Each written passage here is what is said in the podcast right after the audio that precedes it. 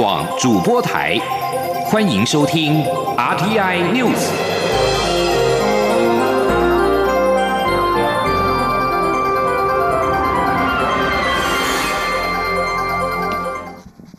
各位好，我是李自立，欢迎收听这一节央广主播台提供给您的 RTI News。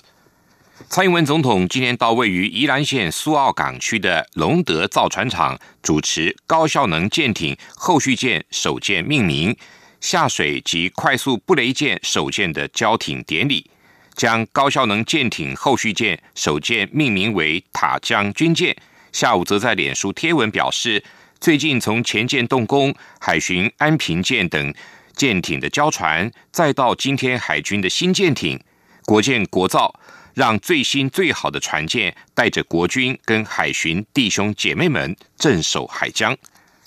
蔡总统今天稍早在出席交艇典礼时也表示，布雷艇上的自动布雷系统更是全球首创的技术，不但对于国军的战力的提升有重要的意义，也展现了台湾国防研发的能量。记者欧阳梦平的报道。蔡英文总统十五号出席高效能舰艇后续舰首舰命名、下水暨快速布雷艇首艇交艇典礼，将高效能舰艇后续舰首舰命名为塔将军舰，进行直平仪式，并登上布雷艇试道。总统在致辞时表示，国防自主在过去四年内已经有相当的成效，特别是在这一年。国建国造有了令人振奋的成绩，从潜舰的制造、海巡四千吨级加一舰下水、上周巡防舰艇交船，到海军快速布雷艇交船以及高效能舰艇后续舰下水命名，都展现国建国造正全力且全方位发展以及捍卫海疆的决心。总统指出，为了因应敌情的威胁、国防科技的进步以及战场环境等因素，国军在建构防卫武力时要有不对称作。作战的概念及作为，发展高机动性而且具有精准打击的武器装备，用以吓阻敌人来犯。这两艘舰艇都具有高速机动性，其中沱江舰深获国际认同，原型舰经过性能精进后，具有更强大的打击火力。布雷艇上的自动布雷系统更是全球首创的技术，不仅对国军战力提升有非常重要的意义，也展现台湾国防研发的能量。总统说。快速布雷艇则可以在最短的时间内完成海域、港口等作战地点的布置水雷的任务。由中科院所研发的自动布雷系统，更是世界级最先进的高效能装备。我相信这两级、两等级的舰艇的加入，将可配合战场环境的运用。让战术规划更加的灵活，达成贺住十字登岛的作战目的。总统表示，国建国造的每艘舰艇不仅性能优异，很快建造完成，内部装备和零组件的国造比例也日益提升。台湾在未来也可能成为西方民主国家相关装备和零组件的供应来源，带动国防产业升级。这也证明台湾有决心及能力完成国建国造的任务，让世界看到台湾的国防研发能力。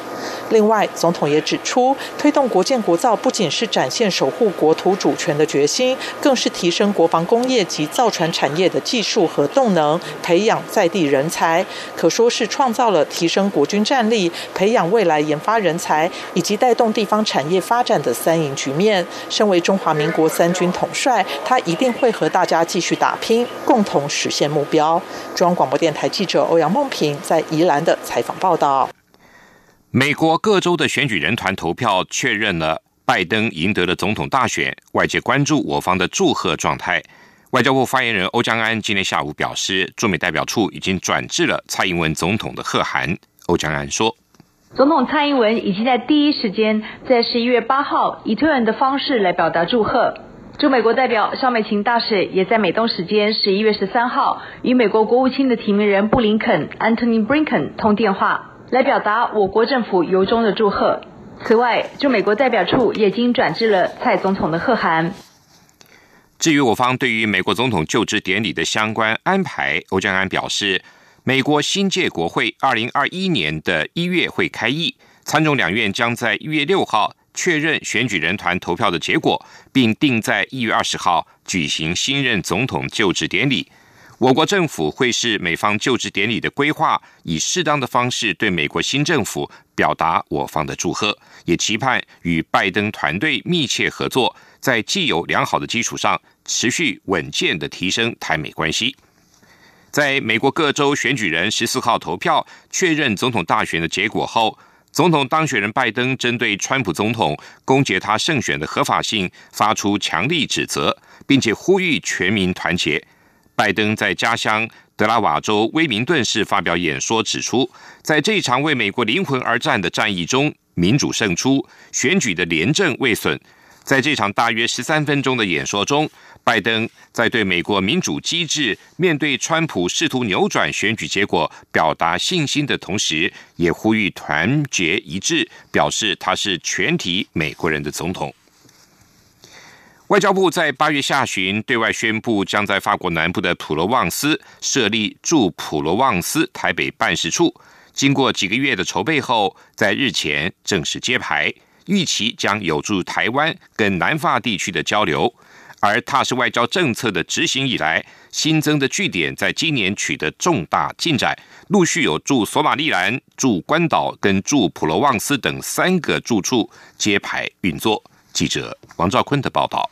驻普罗旺斯办事处十四号举行揭牌开幕仪式。外交部表示，法国是台湾重要经贸伙伴，双方在因应全球供应链重组，尤其是半导体、智慧医疗、再生能源、循环经济等领域，将进行更多合作。外交部认为，台法关系与交流将因此更上层楼，住处并可提供旅法国人及侨胞更及时与优质服务。进一步强化我与南法的经贸、文化和观光交流。外交部发言人欧江安说：“从二零一六年到二零一九年，台湾的民众赴法国的人数成长高达百分之六十二，法国人民来到台湾人数也成长近百分之三十。由于台法双方交流的成长幅度相当显著，我们相信驻普罗旺斯办事处运作之后，将可以在既有的交流基础之上，会持续的来深化台湾跟法国的友好合作。”驻外管处数量在二零一六年之后的变化，首先是二零一七年的驻吉达办事处、驻关岛办事处、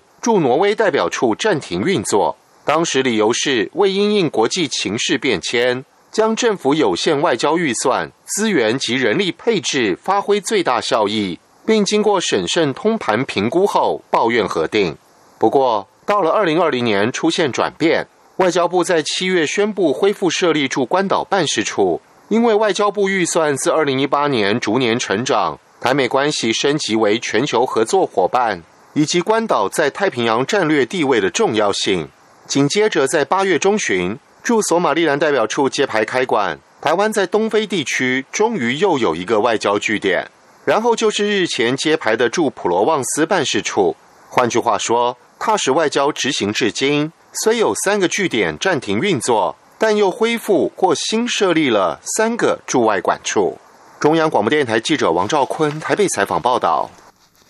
行政院长苏贞昌今天接受施政总质询，在立委持续的关注来猪扣关的议题。苏贞昌强调，政府一定要让国内食品明白标示，保护台湾养猪产业，替台湾肉质产品打开国际市场。他也表示，已经要求海关严格把关进口业者的申报。未来厂商从哪个国家进口肉品都会清清楚楚。至于如何保障国内的猪农，苏贞昌表示，非洲猪瘟肆虐国际，目前能够出口猪肉的国家没有几个。台湾要把握机会赚国际市场的钱。农委会主委陈吉仲补充说明，连日本也有传统猪瘟导致猪肉无法出口，台湾算是目前猪肉出口国家最好的。针对美猪来记的标识争议。经济部长王美花今天也重申，台湾想要争取加入高标准的 CPTPP，就必须要符合 WTO 的国际规范。目前全球没有一个国家强制标示来记，请国人要理解。若民间企业自愿标示，借以吸引消费者，政府乐观其成。英国跟美国近日已经开始施打俗称武汉肺炎的 COVID-19 疫苗。外界关切台湾向国际疫苗分配平台 COVAX 购买疫苗的进度。中央流行疫情指挥中心发言人庄仁祥今天表示，由于疫苗的数量有限，无法一开始就一次到位，但是台湾应该会拿到一点，指挥官陈时中则表示，这一两周会有比较确定的讯息。记者刘品希的报道。国际疫苗分配平台 COVAX 开出首波疫苗清单，包括辉瑞、BNT、AZ、阿斯特捷利康以及赛诺菲，共三支疫苗供台湾选择。其中，辉瑞及 AZ 疫苗已经完成第三期临床试验，赛诺菲则尚未完成。有报道指出，指挥中心已经透过 COVAX 买到 BNT 疫苗。对于是否确定有买到疫苗，疫情指挥中心指挥官陈时中十五号出席活动时受访表示：“我们应该是会有，这一两周会有比较确定的消息。”指挥中心发言人庄仁祥十五号下午则在疫情记者会中表示，COVAX 目前尚未有进一步通知，因此没有新的进度。而且由于一开始的量不会太多，所以可能也无法在一开始一次就买到一定的剂量。但台台湾应该会拿到一点。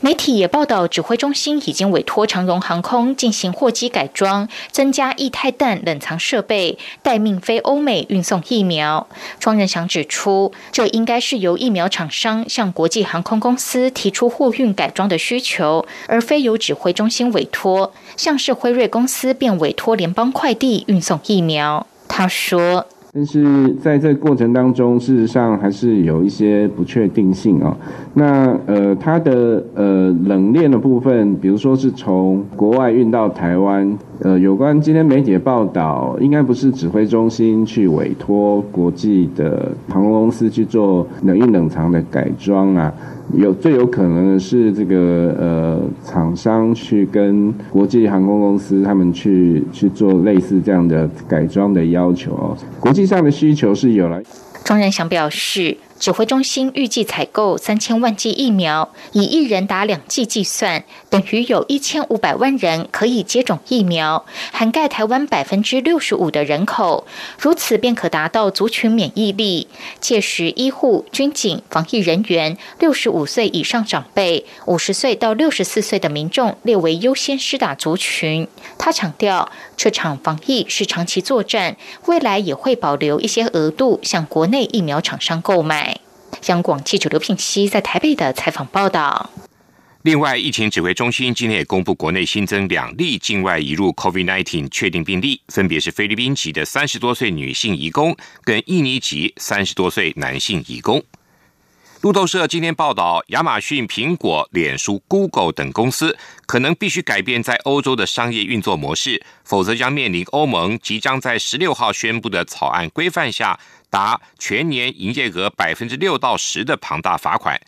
这些规范是有二十七个成员国的欧盟集团为了抑制美国科技巨头的庞大影响力所采取的最严厉的措施。这些科技巨头掌控了大笔的资料，以及成千上万的企业跟欧洲人所仰赖的线上平台。这些规范也标志着欧盟执委会在对这些科技巨头的提出反垄断案件上所遭遇到的挫折，特别是 Google。批评者认为，相关的问题至今未获得解决。针对科技巨头和其对权力进行的监管审查，已经在世界各地不断的增加。纽约非营利组织保护记者委员会今天表示，由于部分国家政府打压 COVID-19 疫情的报道，试图压抑内乱的相关新闻，二零二零年全球入狱的记者人数达到了两百七十四人。是委员会从一九九零年代初期开始搜集数据以来最多的人数。保护记者委员会的报告指出，采访抗议跟政治紧张事件是许多记者被捕的原因。中国、土耳其、埃及、沙地阿拉伯所逮捕的记者人数最多。COVID-19 疫情期间，独裁领导人试图透过逮捕记者来控制媒体的报道。根据报告，至少有两名记者在被监禁的时候染疫病故。保护记者委员会还指出，入狱记者人数创下新高，主要的原因是因为全球没有领袖带头维护民主价值，让独裁者能够合理化的打压国内记者报道的行径。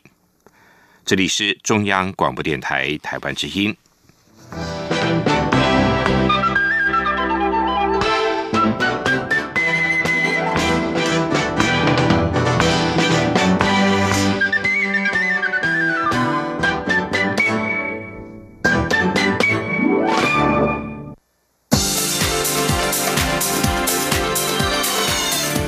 是中央广播电台台湾之音，欢迎继续收听新闻。欢迎继续收听新闻。政府宣示打炒房，寄出了相关的信用管制、实价登录二点零等相关措施。行政院长苏贞昌今天在立法院答询时也强调，房屋不能当作一般的商品炒作。政府对于房价不合理的涨跌，要拿出手段。至于政府推出囤房税的进程，财政部长苏建荣表示，预计两年内提出，还要和地方政府研议，要能够落实才是好的政策。记者刘玉秋的报道。台湾房价居高不下，政府宣示打炒房，央行寄出新动管制后，行政院也发动第二波攻势，拍板实价登录二点零，所得基本税额条例修法，要将房价揭露到门牌，预售股全面纳管且及时登录等。国民党立委曾明宗十五号在立法院会总质询时，关切政府对打炒房的立场。行政院长苏贞昌答询时表示，房屋不能当作一般商品炒作，政府会拿出手段来遏制炒房。啊，房价的不合理，或者有人利用不合理的手段来让房价不合理的涨跌等，政府都要拿出手段来，包括贷款的方面，包括其他政策工具。可以使用的方面，我们都会积极进行。举例来说，比如最近有那种所谓炒红单，这个政府也会来遏制。不过，曾敏宗表示，他对政府近来推出的十四项打炒房措施打七十分。他认为，有的措施有效，有的还要观察。曾敏宗并以韩国打炒房的经验为例，认为韩国打得越凶，涨得越凶，建议台湾不要步入韩国的后尘。他并关切政府要不要推出囤房税修法。对此，财政部长苏建荣则说，行政院版本会来一两年内会提出，财政部正积极研议。他认为，囤房税不能步上韩国后尘，要与地方政府协调，必须要能落实才行。而民众党立委蔡碧如质询时也关切居住正义的问题，强调民众党主张囤房重税、单以减税的立场，并不是要惩罚多估者，而是要诱导多估者释放空间。他并询问政院能否在下个会期提出囤房税。苏建荣则说。出租减税是鼓励多买房、多出租，这与囤房税冲突，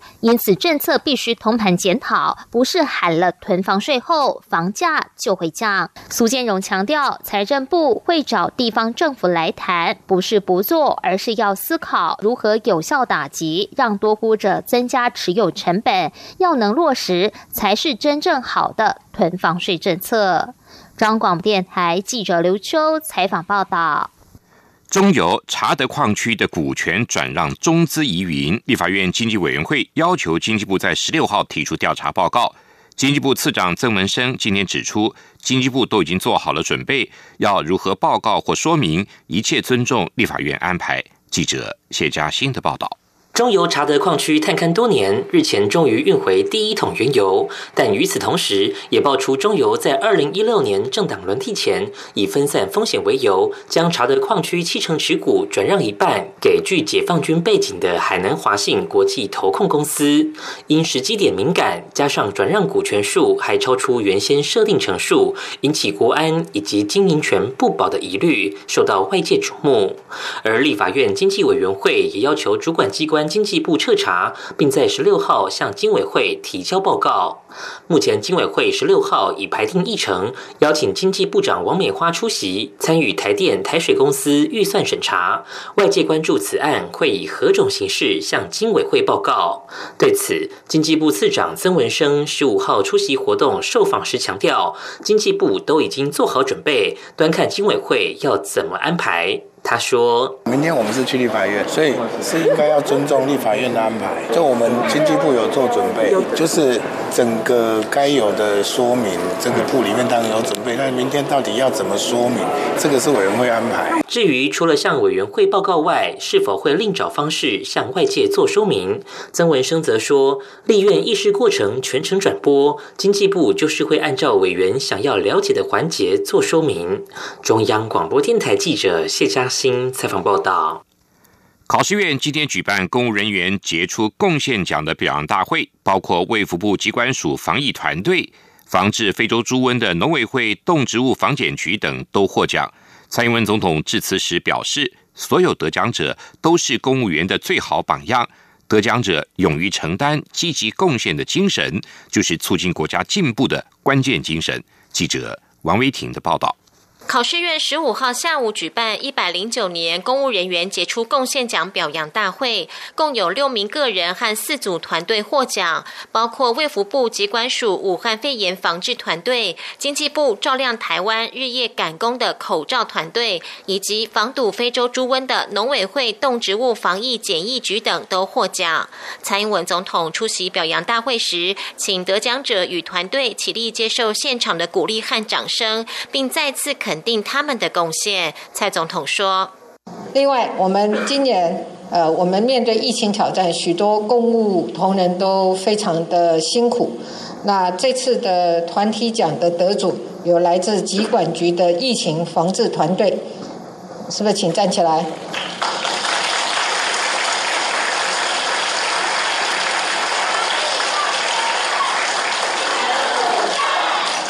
谢谢，我知道为什么陈世忠部长今天在这里了哈，请坐。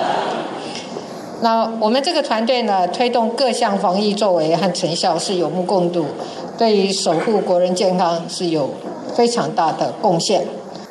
蔡总统表示，公务人员杰出贡献奖是公务员的最高荣誉，每一位得奖者都是公务员的榜样，也是他们勇于承担、求新求变的精神，促进国家进步与发展。蔡总统也提到，考试院近来变得比较活泼，开辟脸书粉丝专业，打破冷衙门的印象，让大家了解考试院的运作。他肯定考试院勇于突破，积极应变。考试院长黄荣村致辞时表示，不论得奖者或入围者，都体察人民需要，勇于突破部门本位主义，不断挑战创新，堪称文官典范，也彰显社会中一直期待要带领大家向前走的进步价值。黄荣村向得奖者和入围者致上最高敬意。中央广播电台记者王威婷采访报道。二零二一台北国际书展大奖及金蝶奖得奖名单在今天揭晓，共有黄春明、郭强生、苏小康、韩丽珠等十三位得主获得殊荣，横跨两岸三地。尤其图像小说表现跟香港议题的创作更是大放异彩，为台湾丰富的出版多元再立新指标。记者杨仁祥、江昭伦的报道。二零二一台北国际书展将于明年一月二十六号到一月三十一号在台北世贸艺馆盛大登场。台北书展基金会十五号率先公布二零二一台北国际书展大奖暨金蝶奖得奖名单。小说奖首奖有三位，涵瓜老中青三代，包括小说家郭强生的《寻情者》，漫画家盼盼流的《疯人院之旅》。《疯人院之旅》以虚构隐晦的方式描写真实存在的故事。以另类图像长篇小说形式创下小说奖获奖首例，是今年书展大奖一大亮点。历经离癌化疗，目前正在恢复中的国宝级作家黄春明的作品《秀琴》，这个爱笑的女孩也在入选之列。那么今天我能够受到评审老师他们这样推荐我得奖啊，然后我在一年是八十七岁了，我最惊艳的。这两三年来没有白活。非小说奖三位首奖得主则横跨两岸三地，有陈佩秀的首部个人图像小说《暂时先这样》，香港作家韩丽珠记录香港人在反送中抗争下的日常点滴的作品《黑白》也获得评审肯定。中国作家苏小康的《鬼推磨：中国魔幻三十年（一九八九到二零一九）》则爬出中国如何借由集权体制带动经济发展，成为全世界最害怕的魅影。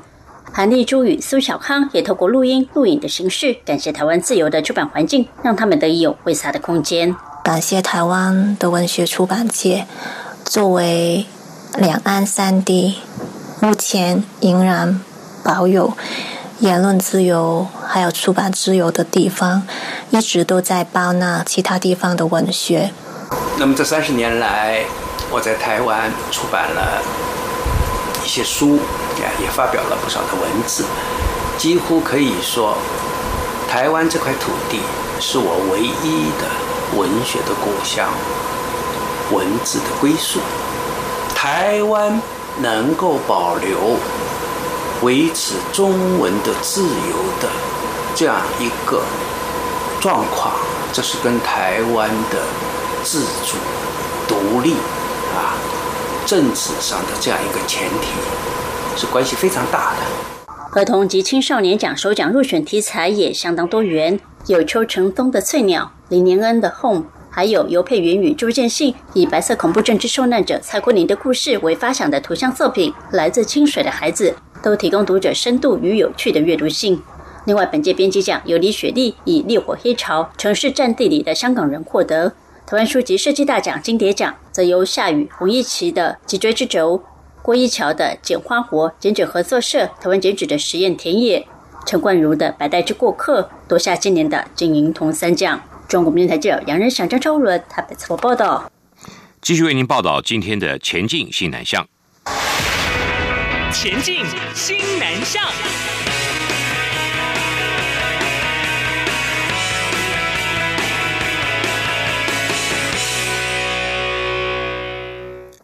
由国立成功大学举办的新南向创新创业竞赛，今年第二届透过视讯进行简报赛，结果吸引了更多的队伍参加，让成大发现更多的国际交流的可能性。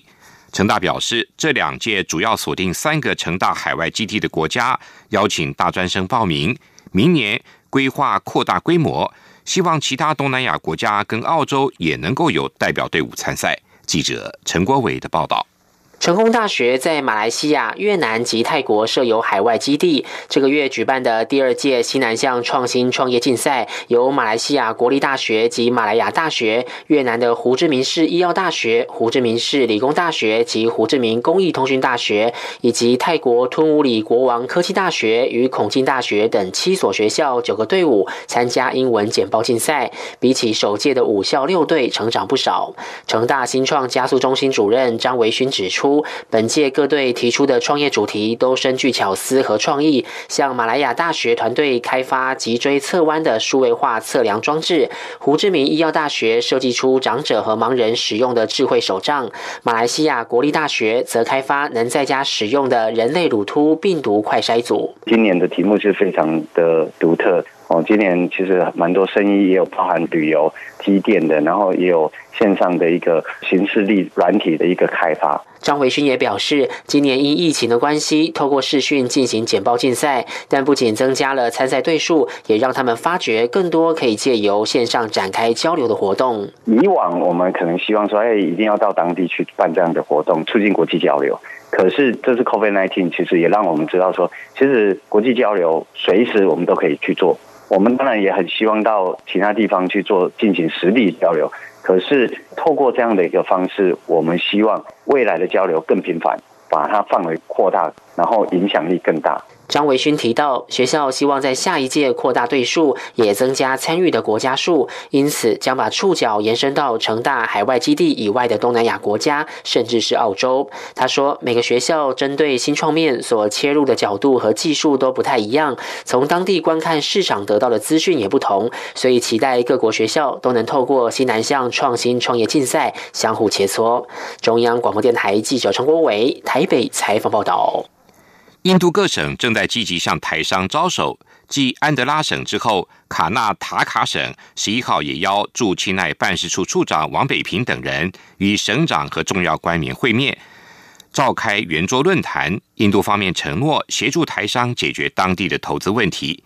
由于俗称武汉肺炎的 COVID-19 疫情重创印度经济，进入后疫情时代，台湾已经成为印度列为重点招商的对象之一。继十一月，安德拉省省政府邀请王北平赴当地考察且洽谈合作后，卡纳塔卡省政府也多次接洽，邀请王北平率团访问，并且强化双方的经贸往来。